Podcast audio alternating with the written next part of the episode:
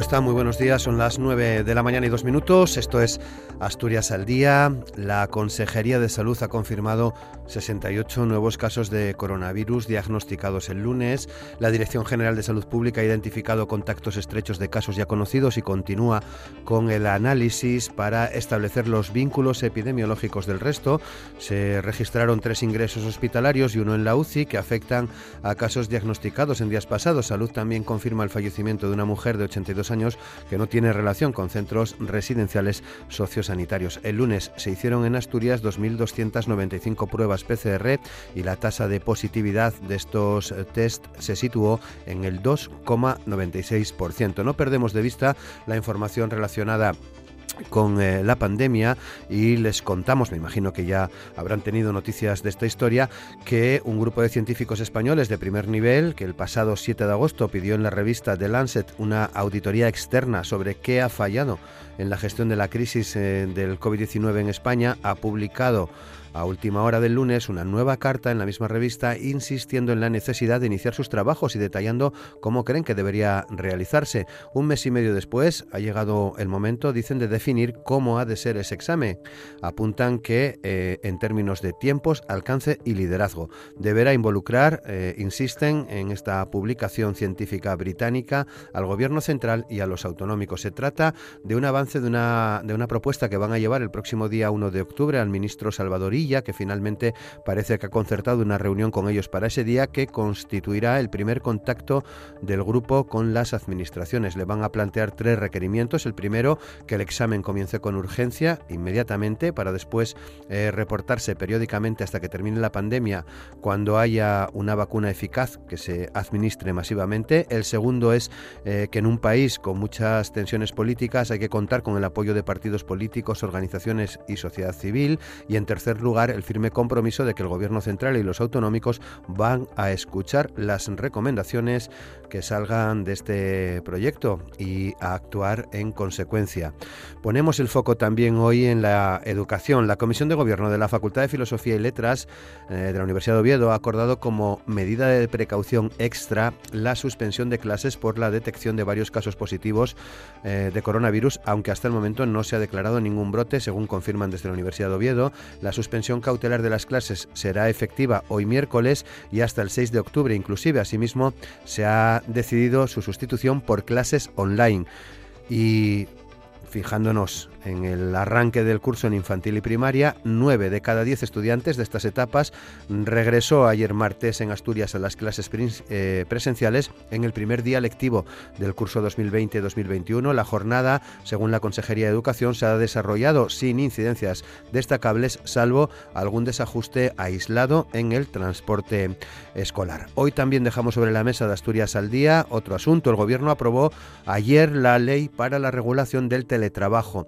Tras semanas de negociaciones entre el Ejecutivo, sindicatos y patronal, este lunes se llegó a un preacuerdo para el sector privado y ayer se le dio el empujón definitivo. El, teletrabajo, en términos generales, será voluntario, reversible y la empresa deberá cubrir los gastos asociados. Aunque se trabaja a distancia, se garantizarán los mismos derechos y deberes que eh, para el resto de los trabajadores y trabajadoras. Son los asuntos que hoy eh, traemos a la portada de Asturias al Día, ya saben, el programa de tertulia, de debate, de intercambio de ideas y reflexiones que tenemos cada mañana entre las 9 y las 10 en la radio pública en RPA. Hoy participan con nosotros José Manuel Pérez Díaz, Pericles, exdirector de Ciudad Tecnológica de Balnalón, Rubén Medina, responsable de Relaciones Institucionales de Comisiones Obreras en el Ayuntamiento de Gijón, el y los periodistas Ramón Suárez y Diana García. Y ya saben, con Amor Argüelles y Javier Palomo en los controles de sonido. Aquí comienza Asturias al Día con Roberto Pato. Saludamos a nuestros invitados. José Manuel Pérez Díaz, ¿qué tal? ¿Cómo estás? Muy buenos días. Hola, buenos días. Muy bien, encantado de iniciar este nuevo curso y un saludo para todos los tertulianos y, lógicamente, para ti y los técnicos. Eh, eh, Pericles, ¿cómo ha ido el verano? Pues pues de playa muy bien, pero del resto pues como que no nos enteramos mucho de, del verano, ¿no? Porque fue una situación un poco extraña, aunque tuve la suerte gracias al coronavirus de que mi hijo y mis nietos estuvieron aquí mes y medio en casa, viven en Madrid y tuve la gran suerte mm, propiciada por esta terrible pandemia de que estuviera aquí mi hijo teletrabajando y bueno, estuvieron viviendo con nosotros. Y ejerciendo de vuelo, muy bien, Pericles. Sí, haciendo de vuelo. Rubén Medina, ¿qué tal Rubén? ¿Cómo estás? Buenos días. Hola, buenos días, buenos días. Eh, bien, la verdad es que estamos ya poniendo en práctica el teletrabajo. Bueno, en realidad llevamos llevamos desde el 14 de marzo eh, con un teletrabajo que supera con mucho las, las marcas porcentuales que establece la nueva legislación. O sea que el verano, al margen de las vacaciones, mm, eh, bien comunicado, ¿no? Con, con tu trabajo. Permanentemente comunicado. Yo, bueno, vacaciones hubo pocas, pero bueno, se disfrutaron, se disfrutaron en la tierra y nada además. Muy bien, muy bien. Eh, Diana García, ¿qué tal Diana? ¿Cómo estás? Buenos días. Hola, muy bien, pues también muy bien. Eh, aquí esperando el inicio del curso, ¿no? Con mucha ansia. ¿Cómo, hay, ¿Cómo han ido estas últimas semanas? ¿Cómo ha ido el verano para ti, Diana? Pues muy bien, como decía antes también Rubén, pues eh, aprovechando nuestra tierrina, que bueno, pues estaba muy guapa este, este veranín y bueno, pues muy bien. Perfecto. Y Ramón Suárez, ¿qué tal Ramón? ¿Cómo estás? Ya no te pregunto por el verano, porque ya lo sé, ya nos lo contaste el otro día que estuviste con nosotros también en el programa, pero bueno, ¿cómo ha ido esta semana? ¿Qué tal? Bien, bien. Bueno, nada, ahora hay que prepararse para la borrasca que va a entrar el fin de semana, así que... Muy bien, bueno, pues en cualquier caso ya se sabe, a mal tiempo, buena cara dentro de lo posible. Eh, comenzamos el, programa, entramos ya en materia. Ya sabéis que cada día, bueno, pues repasamos, pedimos opiniones en torno a cómo está evolucionando la, pandemia en Asturias, con los datos que ofrece la Consejería de Salud y con algunas cosas hoy en el, en el punto de mira. Eh, os voy a pedir una, una primera eh, reflexión sobre, bueno, la opinión que tenéis de cómo está evolucionando la pandemia en Asturias, de cómo se está enfrentando o cómo nos estamos enfrentando a esta, a esta, esta pandemia, Pericles. Sí, bueno, eh, yo creo que está en el espíritu de todos y, en los números que en Asturias estamos, esta vez estamos arriba, eh, estamos dando una gran respuesta eh, pero claro, la cuestión es que este enemigo no se sabe muy bien por dónde ataca. Estamos viendo que los países que a lo mejor al principio habían ido muy bien, ahora están muy mal. Eh, algunas comunidades en España que, que habían ido mal al principio siguen mal. Y nosotros, no sé si por el aislamiento, pero también porque creo, por noticias que voy viendo y leyendo, creo que, que hicimos una buena gestión y la cuestión es que hay que seguir haciendo esa buena gestión. Eh, yo creo que, bueno, todavía ayer, ayer estuve en La Viana y un sitio donde había infectado un familiar de una persona que trabajaba en aquella confitería, pues eh, se cerró.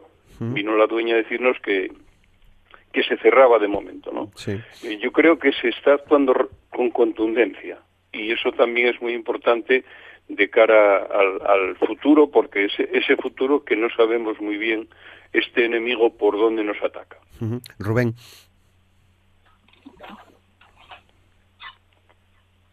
Sí, Rubén.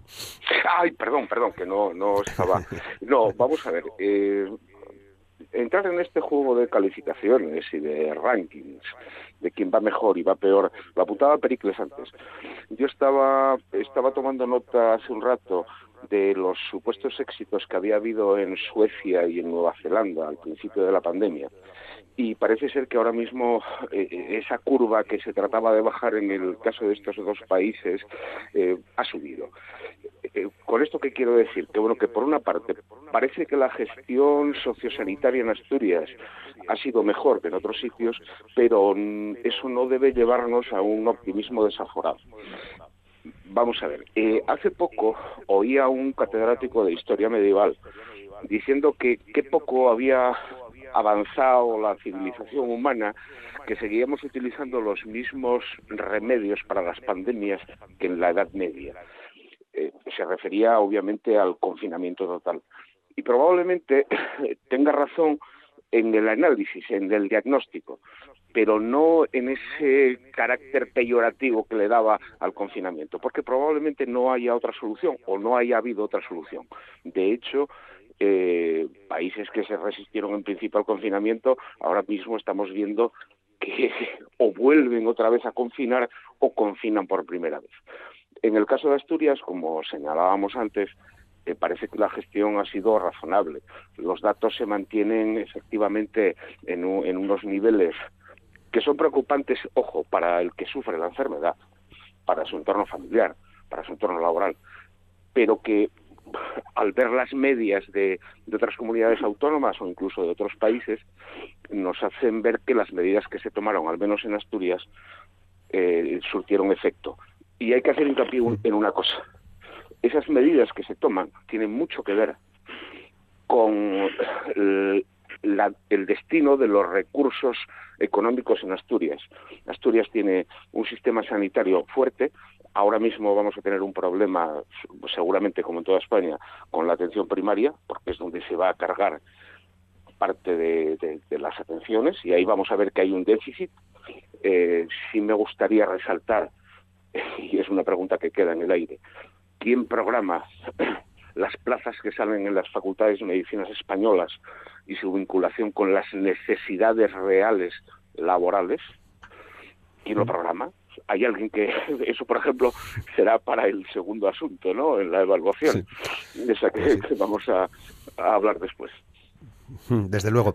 Eh, Diana ¿qué, reflexión nos dejas tú bueno, mira, yo eh, tengo un baile de, de, cifras y estás aquí recibiendo constantemente información estás intentando buscarle un sentido, ¿no? De por qué en el Reino Unido le va mejor o peor, o por qué España estamos tan alarmistas y nos ponen a la cabeza de que aquí todo está fatal, todo está bien.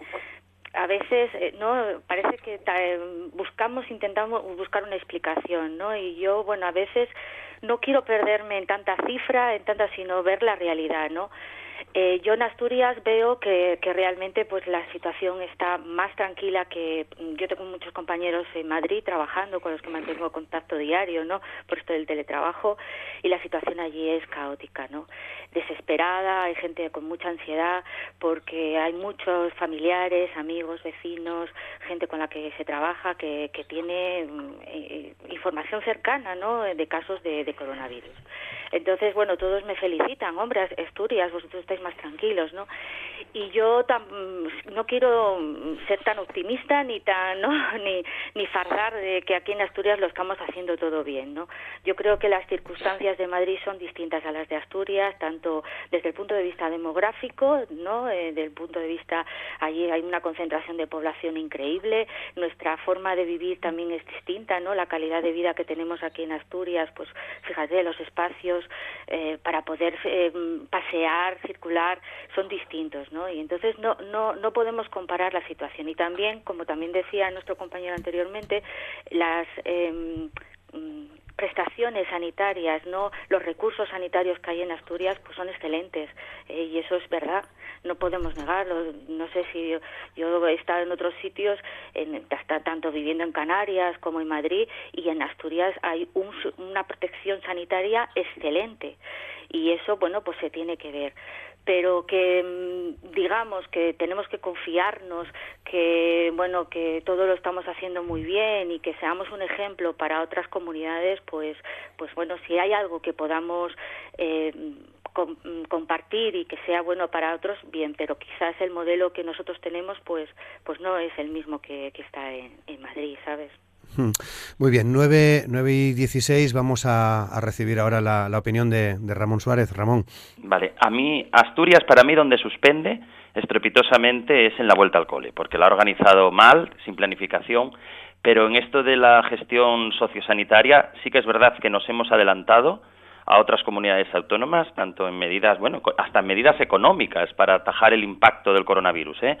El gobierno asturiano no se escabulló, se anticipó en muchas ocasiones y actuó eh, más y mejor que, otros, que otros de otras comunidades. Aquí ha habido, en temas económicos, ayudas directas a trabajadores autónomos aparte de las del gobierno central, más PCRs que en el resto de España, un control un control y un seguimiento por parte de los médicos y de las enfermeras de atención primaria mayor, y eso, bueno, eso resulta incuestionable. Yo evidentemente no soy tan optimista como Diana cuando califica la sanidad asturiana de excelente en cuanto a recursos, porque nos faltan muchísimos, eh, mucho, mucho personal, enfermeras y, todavía tenemos unas eh, largas listas de espera de AUPA, ¿vale? Pero bueno, aún así, eh, hay que reconocer, también hay que reconocer que eh, Adrián Barbón se implicó y se preocupó desde el principio, su preocupación se percibía desde el principio y a veces era hasta pesado, porque parecía él mismo un, aprensivo, un hipocondriaco, ¿no? Lo leíamos todos los días en los periódicos, hablando de ello. O sea que no, no nos abandonó nadie a la mano de Dios. Pero también habría que recordar, y ahí sí eh, aunque no tan optimista como Diana, pero ahí sí yo valoro un poco eh, cómo Asturias ha apostado por la sanidad, que esto no es de ahora solo. Esto también se debe probablemente a que Asturias eh, siempre se ha destacado por invertir más en sanidad pública que la gran mayoría de las comunidades autónomas, ¿vale? Mantener un sistema de salud público medianamente aceptable fue una de las obsesiones del gobierno de Areces desde que se produjeron las transferencias de las competencias en sanidad a las comunidades. Ahora bien, no bajemos la guardia. Asturias cuenta con una población muy, muy envejecida y el personal sanitario es muy escaso. O es muy escaso, o sea, no comparándolo con otras comunidades, pero es escaso. Así que, eh, bueno, estemos ojo, ojo a visor. Desde luego. Bueno, enlazamos con esa petición, la segunda que hacen de ese grupo de científicos españoles, de una auditoría externa sobre qué ha fallado en la gestión de la crisis sanitaria en España. ¿Qué os parece a vosotros, eh, Diana, esta, esta petición que se expresaba por segunda vez el pasado lunes? Bueno, mira, yo todavía estoy pensando quiénes son los expertos que formaban parte de la comisión que anunció el gobierno, ¿no? Eh, que parece que ahora ya no, no, sabemos dónde está esa comisión, cómo se ha reunido, ¿no? Y, bueno, todo lo que pueda aportar la sociedad científica a, esta realidad, a, esta, a, darnos información sobre un virus que parece eh, que no, no, sé, que nos está se está ocultando, no sabemos exactamente cómo se propaga, eh, que, que desconocemos todavía, ¿no? Pues, pues, todo será bueno. Yo lo que me extraña es que no, no hayan eh, aprovechado estos tiempos de agosto, eh, septiembre, no sé por qué tienen que esperar tanto a reunirse con expertos que puedan aportar ideas y soluciones, ¿no? Y un análisis de qué se ha hecho mal para hacerlo, para intentar hacer cosas bien. Entonces, bueno, eh, me parece muy positivo todo aquello que sea aportar ideas para salir de, de estas de esta segunda ola y, para ver exactamente qué se hizo mal en la primera ola.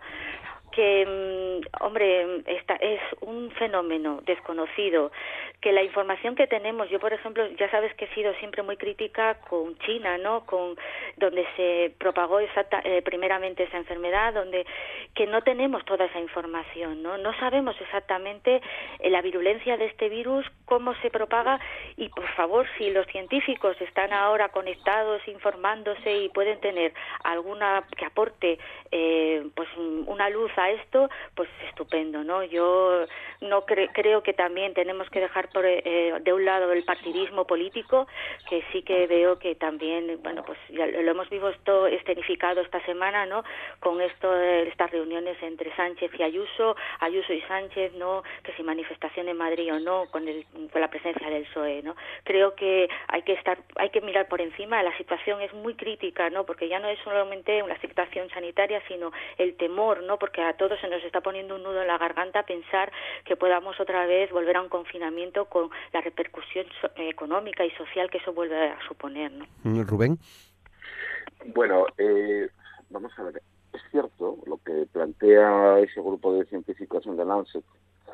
De todas maneras, la auditoría ha de hacerse. Yo, sin embargo, tengo dudas y dudas bastante serias de que la auditoría, como decimos los filósofos, se pueda hacer in media res, o sea, en, en, mitad de los acontecimientos. Sí hay que hacer una evaluación, sí hay que eh, analizar qué decisiones eh, fueron las correctas, las incorrectas. Hay que escuchar a los científicos siempre, eso es un principio fundamental. La objetividad del conocimiento científico, eh, yo no estoy con con Donald Trump, que nos dijo el otro día que él sabía más que 10.000 científicos juntos porque no lo tenían claro. Yo sí creo que se debe hacer. Ahora bien, eh, tengo mis dudas que las eh, aplicaciones de, los estudios que se hagan tengan un efecto inmediato.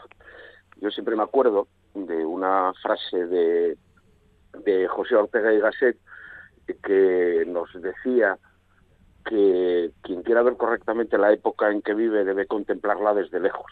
Y, se preguntaba él, ¿y a qué distancia? Y se respondía también, es muy sencillo, a la distancia que no permita ya distinguir la nariz de, Cleopatra. O sea, para hablar de Cleopatra podrían hablar en el siglo III 300 años después. No quiero, es una exageración, indudablemente, pero a lo que me refiero es que las, los análisis que se hacen o las evaluaciones que se hacen en medio de las cosas muchas veces aparecen distorsionadas. Si es verdad que hay evidencias notables, fallos de gestión que, que cualquiera puede decir. Lo que pasa es que aquí hay que andar con pies de plomo, porque por otra parte, a mí el otro día me llamó la atención algo fundamental en una encuesta que se hizo a nivel español, a nivel estatal, se decía que aproximadamente un 40% de la población no se iba a poner la vacuna cuando alguna de ellas manifestase su, viabilidad. ¿Eso qué quiere decir? Quiere decir que el negacionismo, la magufería, está aprendiendo en determinados sectores de la población que son probablemente aquellos que son menos conscientes de la objetividad. O sea, evaluación sí, pero evaluación con criterios y siempre, ellos también lo dicen, los científicos, sometido a revisión. Pericles. Bueno, yo creo que, es algo fundamental el analizar qué estoy haciendo, cómo lo estoy haciendo y cómo puedo corregir. Eh, seguramente el momento de empezar hubiera sido en el descanso del partido, vamos a ponerlo así, que hicimos el primer tiempo del partido antes del verano, eh, ahí, que es cuando precisamente los científicos lo planteaban, cuando empezaron a plantearlo, ahí había que haber empezado ya, eh, porque bueno, en todos los partidos en el descanso, el entrenador y sus ayudantes pues toman decisiones a ver cómo se corrigen los errores de la primera parte, ¿no? Eh, y es de lo que están tratando esta gente. Claro, esta gente no son cualquiera. Rafael Bengoa, pues debe ser la persona que más sabe de sanidad en España. Y, eh, bueno, curiosamente, pues a todo ese, ese movimiento se juntó también hace poco Faustino Blanco, eh, nuestro Faustino Blanco, que bueno, que fue secretario de Estado de Sanidad, ¿no? Mm, tenemos ahí gente de mucho nivel, eh, tenemos un colectivo eh, que no se va a meter en política, sino que va a ver objetivamente qué es lo que se hace y en un momento donde las frases más o menos no me des lecciones que tú tienes más muertos que yo, desgraciadamente, porque esa esta frase es muy dura, pero es así. O sea, el espectáculo que están dando nuestros políticos es tremendo, tremendo, ¿no? Entonces, bueno, creo que se trata de sumar. Eh, todos hablan, empiezan sus discursos hablando de que tenemos que sumar, que todos somos hermanos, que nos queremos mucho, y al final patadas en la espinilla sin parar, ¿no? Esto no, no, puede, no puede seguir así. Alguien tendrá que pararlo. Si hubiera una voz independiente que nos fuera diciendo, bueno, pues mira, esto es así, esto, porque claro, a nosotros, a los ciudadanos, la verdad, si nos llega, nos llega distorsionada. Eh, entonces tenemos que ver eso cómo, cómo se resuelve. Hace, hace bastantes meses al principio se despreció el, posible apoyo de los veterinarios, pero, pero si es que estamos hablando de un virus que viene de los animales, que seguramente los veterinarios saben mucho más. Bueno, pues se les dio en, en la cara y se dijo, vosotros quitaros de aquí apestados que no sabéis nada. O sea, creo que estamos cometiendo errores de bulto empezando por esta manera de plantear las cosas. No se pueden plantear así. No se puede eso, decir todos, en todos los foros, empezar los discursos diciendo que todo muy bien y que, y que vamos a colaborar y luego lo que estuvimos viendo, pues ahora mismo entre el, gobierno de, de, la nación y el gobierno de la Comunidad de Madrid. Ramón. Eh, sin duda hay que escuchar más las recomendaciones de quienes saben más de esto. Eso, eso es incuestionable. O sea que yo eh, me postulo auditoría externa ya Y sí, ya porque aquí, aquí es que ya no nos fiamos ni del tato, entre otras cosas porque nos contaron, también lo mencionó antes Diana, que existía un comité de expertos del que nadie tuvo conocimiento y demás. O sea, que el gobierno actuó con bastante improvisación y eso generó inseguridad y desconfianza. Entonces eso hay que paliarlo. Hay que investigar, atar cabos sueltos y aprender de los errores. Yo, por ejemplo, quiero saber muchas cosas. Quiero saber por qué se compró tanto material defectuoso, por qué al principio a lo mejor nos aseguraban que no eran imprescindibles las mascarillas y luego sí, por qué, eh, no sé, cómo se reunían o comunicaban las comunidades autónomas con el gobierno central, las discrepancias también que hubo entre científicos, o por qué incluso hasta con las cifras de las muertes. nadie se pone de acuerdo, unos las cifran en 30.000, otros en 50.000, bueno, hay un baile, ¿no?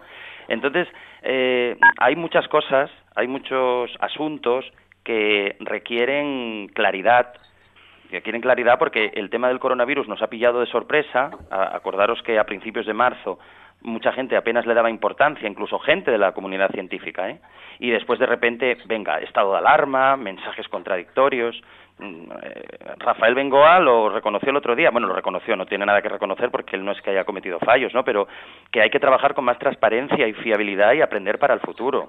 Y es que la traumática experiencia mundial, mundial, repito lo de mundial, del coronavirus, requiere que tomemos nota ya porque fue una novedad muy desagradable eh, para lo que no estábamos preparados. Entonces, de, aquí a otros virus que nos puedan asolar, eh, debemos de tener bien la espalda bien cubierta.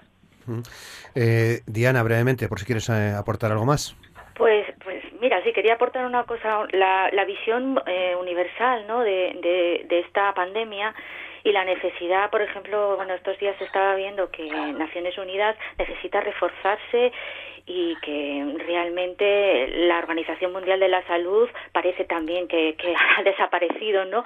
En cuanto nos tiene que dar eh, pues unas pautas universales porque esto no es un virus de España ni de ni de Estados Unidos o de o de China, ¿no? Es algo que está afectando a, a todo el mundo, a la humanidad entera y tenemos que ver exactamente pues llegar a unos acuerdos y compartir información y posturas eh, en cuanto a cómo luchar contra este virus, ¿no? Y bueno, y esto lo, lo veremos sobre todo cuando si llegamos a descubrir eh, la, la vacuna, porque yo cuando se hablaba de que vamos a tener la vacuna para diciembre, para enero, a mí me parece de una soberbia tremenda, ¿no? Una soberbia del ser humano. Bueno, a, a saber cuándo podremos tener una vacuna realmente efectiva, ¿no? Eh, sí, tenemos un gran conocimiento ahora científico y hay mucha gente implicada trabajando en esto, pero mm, tampoco podemos decir que, que lo vamos a tener. Eh, mm, hay que hay que ser hay que confiar, ser optimistas, pero no sabemos exactamente cuándo va a ser eso. Y ante eso, pues tenemos que utilizar todo nuestro conocimiento y esa cooperación y solidaridad universal, porque claro, si cada uno aquí mira para su propio territorio, vemos que tampoco esa es la solución, ¿no? Eh, Rubén, eh, Pericles, ¿queréis añadir alguna cosa más sobre, este tema? Muy bien, pues avanzamos. Eh, sí, sí, sí, Rubén. No, simplemente, y hacer mención a, las dudas que hay sobre el conocimiento científico. El conocimiento científico es la construcción social, humana, más importante de nuestra civilización. Lo que sucede es que no nos da certezas inmediatas. Y eso es una cuestión importantísima, que todos aquellos que afortunadamente tuvimos estudios podemos conocer. No nos da certezas inmediatas. Bueno, pues son las nueve y media de la mañana. Entramos en, en, otro tema. Ramón, eh, ya en tu primera introducción dejabas caer algunas dudas sobre la Consejería de Educación en torno al arranque del curso escolar en infantil y primaria. Eh, ayer martes, la próxima semana en secundaria y, bachillerato. Eh, ¿Qué opinión tienes, en definitiva? Sí, sí, el otro día en la tertulia del viernes además afeé la vuelta al cole en España en general, ¿eh? Solo libré a priori a la comunidad valenciana, pero bueno, mira, ayer hablando con una docente de Alicante, pues hasta en esa comunidad en la que se hizo mejor que en el resto de España, pues me aseguraron que, bueno, que en septiembre se han tomado medidas nuevas, como muy a la ligera, deprisa y corriendo, ¿vale? O sea que improvisación generalizada, desorganización generalizada también. A ver, la verdad es que mm, me duele decirlo, pero se ha demostrado un poquito que la educación de los chavales no ha importado lo suficiente en España. A la izquierda muchas veces se le llena la boca de agua y suele afirmar que la educación es uno de los pilares básicos de un estado de bienestar, etcétera, etcétera, etcétera, pero yo no he comprobado eso en esta pandemia, que la educación preocupe tanto. No, no se ha hablado correctamente de cómo combinar la conciliación laboral con la escolar, las actividades extraescolares se trató todo con un poco de choteo, no, no se recibieron informaciones adecuadas ni los profesores ni los padres, o sea, y en Asturias una de las peores, ¿eh? Una de las peores porque yo, como lo dije el otro día, que aquí no hubo ni emails, ni la gente se enteró por la prensa. Entonces, a ver, eh, aquí hay temas que, que también habría que investigar porque, bueno, el, el, tema de los profesores extra se ha tomado también un poco a cachondeo.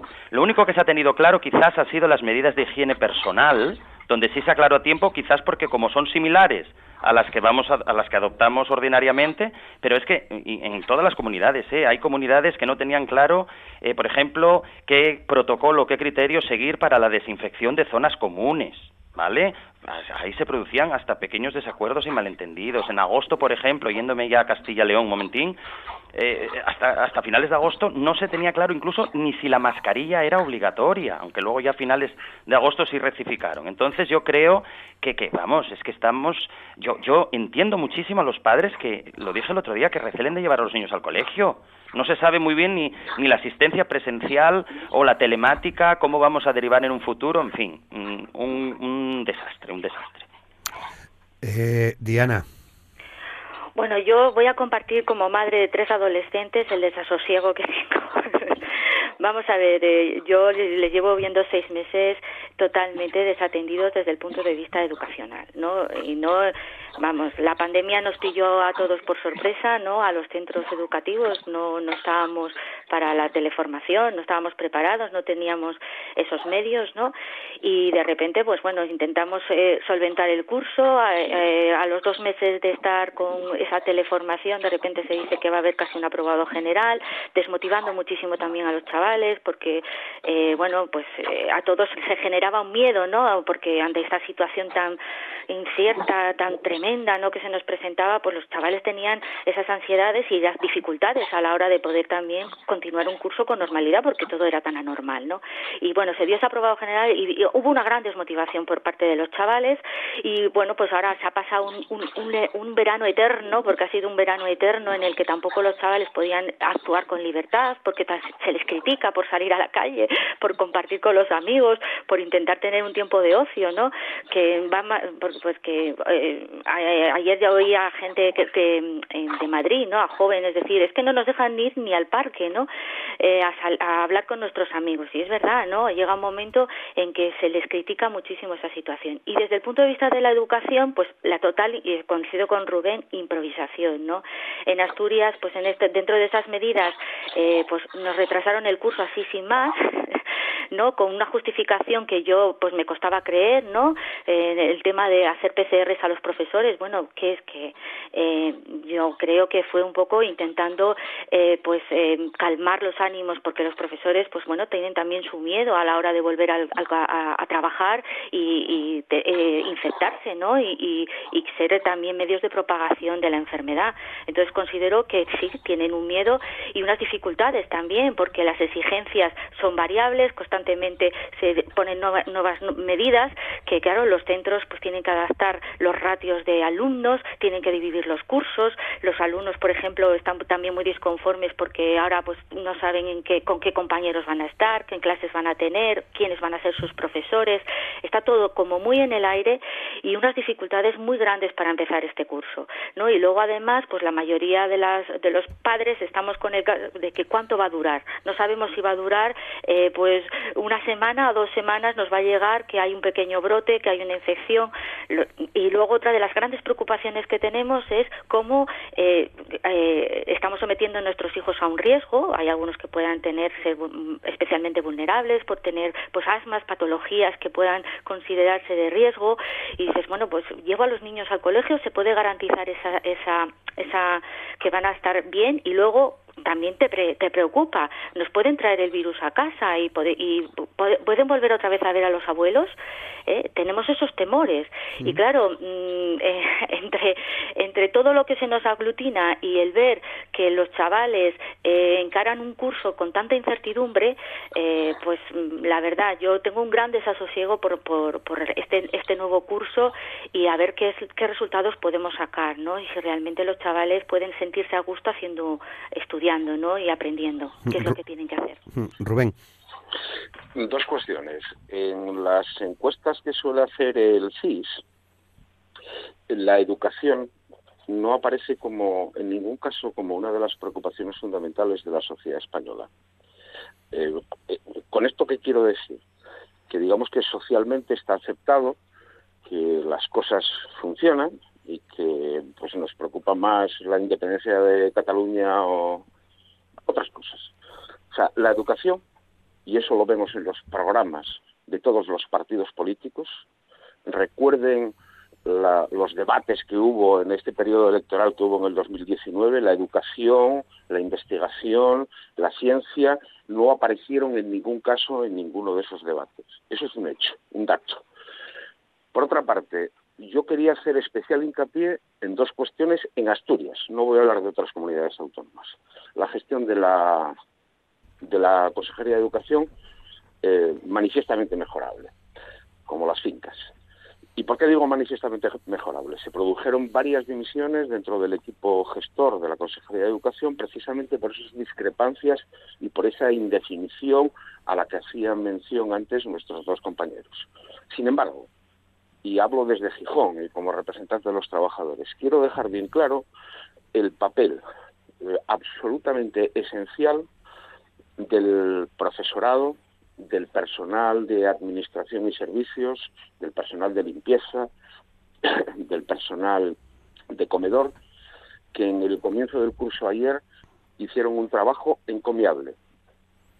Con falta de directrices, es cierto, pero lo hicieron absolutamente encomiable. En Gijón, la incorporación a los centros educativos, que tenemos casi un centenario, entre públicos concertados y privados se hizo con un 90% del alumnado, cosa que hace una semana mm, hubiese sido, eh, digamos, eh, prácticamente escandaloso por las cosas que oíamos en redes sociales. Entonces, con esto que quiero hacer hincapié, en que hubo un esfuerzo social increíble, tanto por parte de los trabajadores y las trabajadoras del sector, como por parte de los padres. Por otra parte, el temor es inevitable, pero es inevitable tanto en el ámbito escolar como en el ámbito laboral y social en general. Y por otra parte, eh, se dan dos eh, singularidades aquí. Por una parte es la importancia de la educación presencial por el efecto socializador que tiene, eso es indudable, eso no es ni de derechas ni de izquierdas, eso es un dato objetivo. Y por otra parte, aparecen las diferencias sociales, aparece la brecha digital, porque como antes apuntaba Diana, determinadas eh, capas sociales se vieron alejadas del sistema educativo normalizado durante prácticamente eh, seis meses. Esa brecha digital, que se da también en determinados sectores de edad, se hace mucho más evidente ahora. ¿Qué es lo que va a suceder? No lo sabemos. Eh, todavía estábamos, estaba leyendo unas cuestiones acerca de Londres. En Londres, pues parece ser que cuando hay brotes hay eh, confinamientos selectivos por barrios. Eso es una opción que nosotros entendemos que se puede que se puede dar aquí con el desarrollo o con el paso del tiempo. Bueno, eh, Pericles, te lo digo con cariño, desde tu posición de Huelu, ¿cómo ves esto de, del inicio del curso escolar? Eso, eso marca una diferencia. ¿eh? Ahora que madre de tres adolescentes, no te digo nada. bueno, vamos a ver. Estamos, vuelvo a repetir, ante un problema muy difícil. Eh, y lo que nos falta, y yo lo vengo observando desde el principio, yo llevo toda mi vida dedicado a gestionar. Y lo que nos falta son gestores que sean capaces de resolver los problemas que nos está planteando esta pandemia. Ahora mismo, centrándonos en la educación, hay un problema de gestión. la gente que gestiona un centro educativo no tiene la preparación suficiente como para gestionar una transformación como esta, para tener que hacer nuevas aulas, para tener que, que, que, porque todo eso no le va a venir de arriba porque las personas que hay en la consejería tienen una preparación seguramente maravillosa para gestionar cómo se desarrolla un curso escolar. Eh, cuando hablábamos hace meses de los problemas del gobierno de España con la pandemia, yo decía que ahí había un problema de logística que, seguramente nadie de los que están ahí ahora mismo eh, en el Ministerio de Sanidad tiene experiencia. Pues a lo mejor había que haber contratado al corte inglés o a alguien que fuera capaz de resolver ese problema. Muchas de las cosas que pasó con, con los medicamentos de China y lo que tenía que ver de China fue un problema de logística, que no tiene por qué saber nadie del Ministerio de Educación. Bueno, entonces ahí hay un problema de capacidad de gestión que para mí no es achacable a las personas que están involucradas ahora, sino que a lo mejor había que haber contratado ciertas cosas con ciertas empresas. Y luego, para mí, la cuestión clave es que no hay, eh, sin profesores no hay paraíso. Es decir, estamos hablando de que hay que desdoblar aulas porque no podemos meter a 30 alumnos en un aula y resulta que no se contratan profesores. Seguramente, bueno, no, los hay, seguramente que los hay, igual que médicos los hay, aunque nos digan que no los hay, porque del último MIR parece que quedaron 4.000 fuera que aprobaron el MIR. Eh, bueno, entonces, ¿qué falta al final de todo? Seguramente lo que falta al final de todo es dinero, que, que también lo entiendo, ¿eh? también lo entiendo. Pero hombre, hubo todo el verano para preparar esta historia.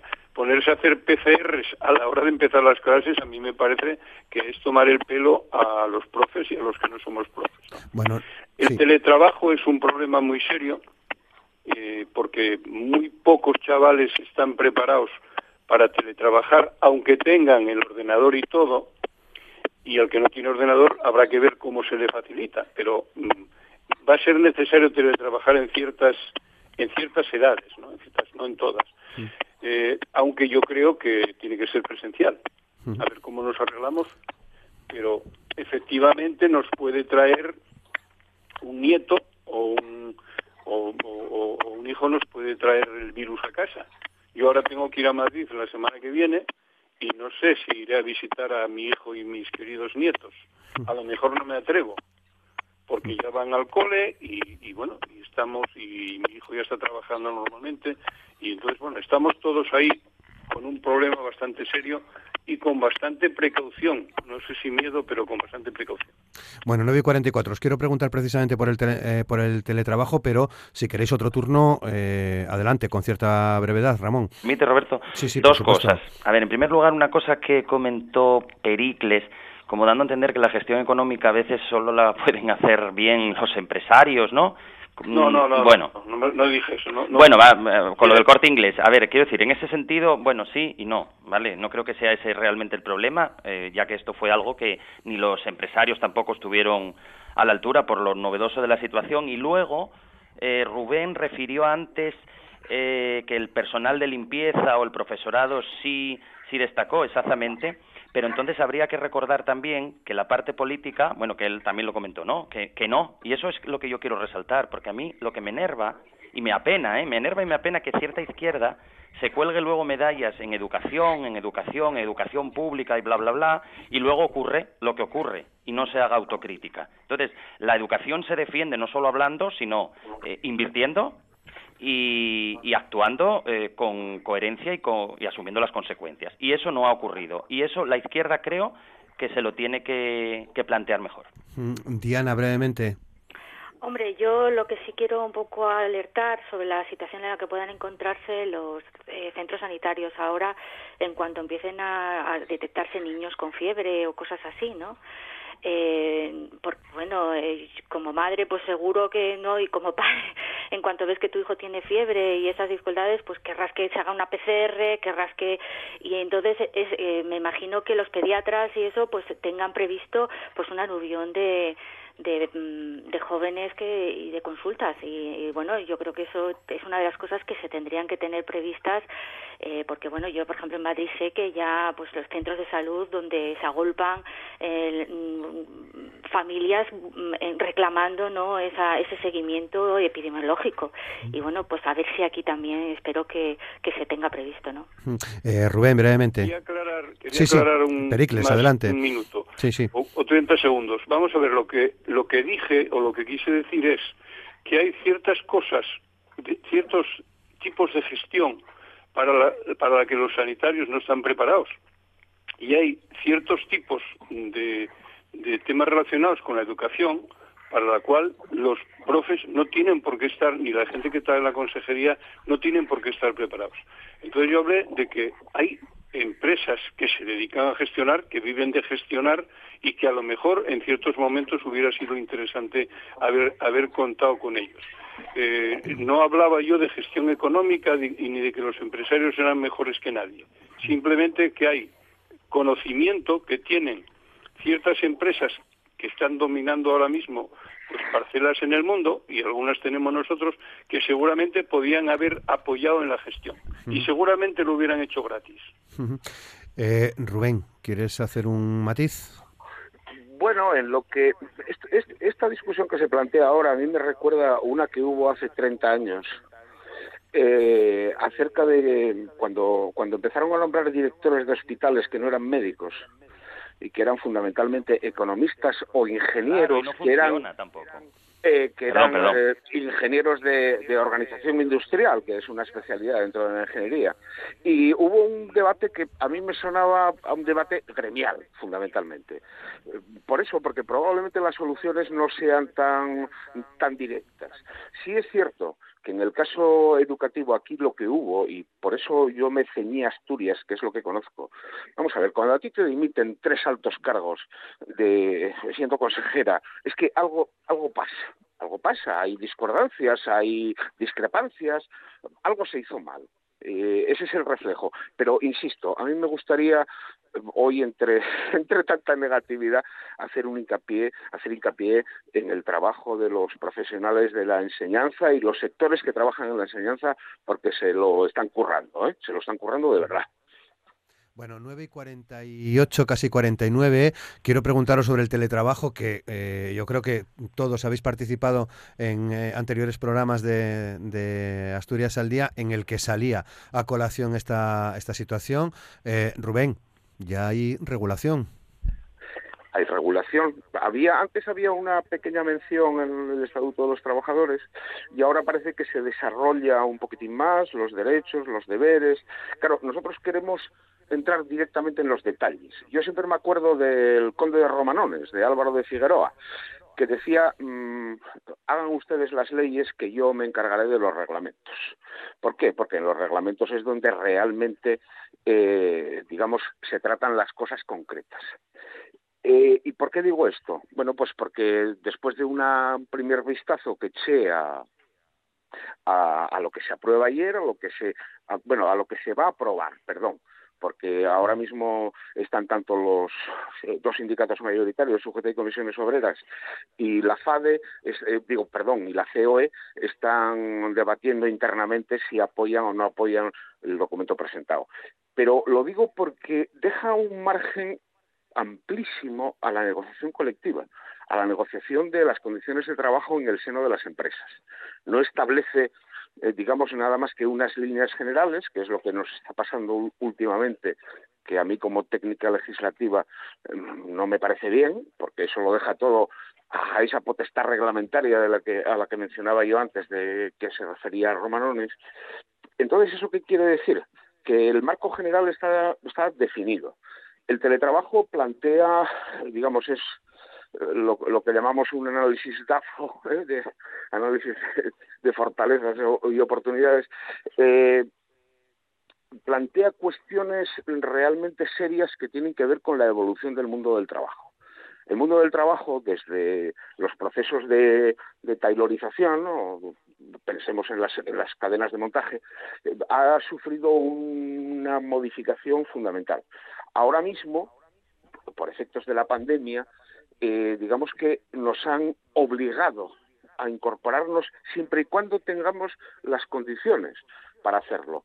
Eh, bueno, claro, ¿a qué, me, ¿a qué me refiero? A que, por ejemplo, ¿quién cubre los gastos de los equipos de los equipos de trabajo, de las condiciones de trabajo? Uno puede estar trabajando en su oficina eh, con una silla ergonómica que a lo mejor no tiene recursos para tenerla en su casa y en su casa trabaja en una banqueta. Eh, eh, lo pongo como ejemplo chusco, ¿no?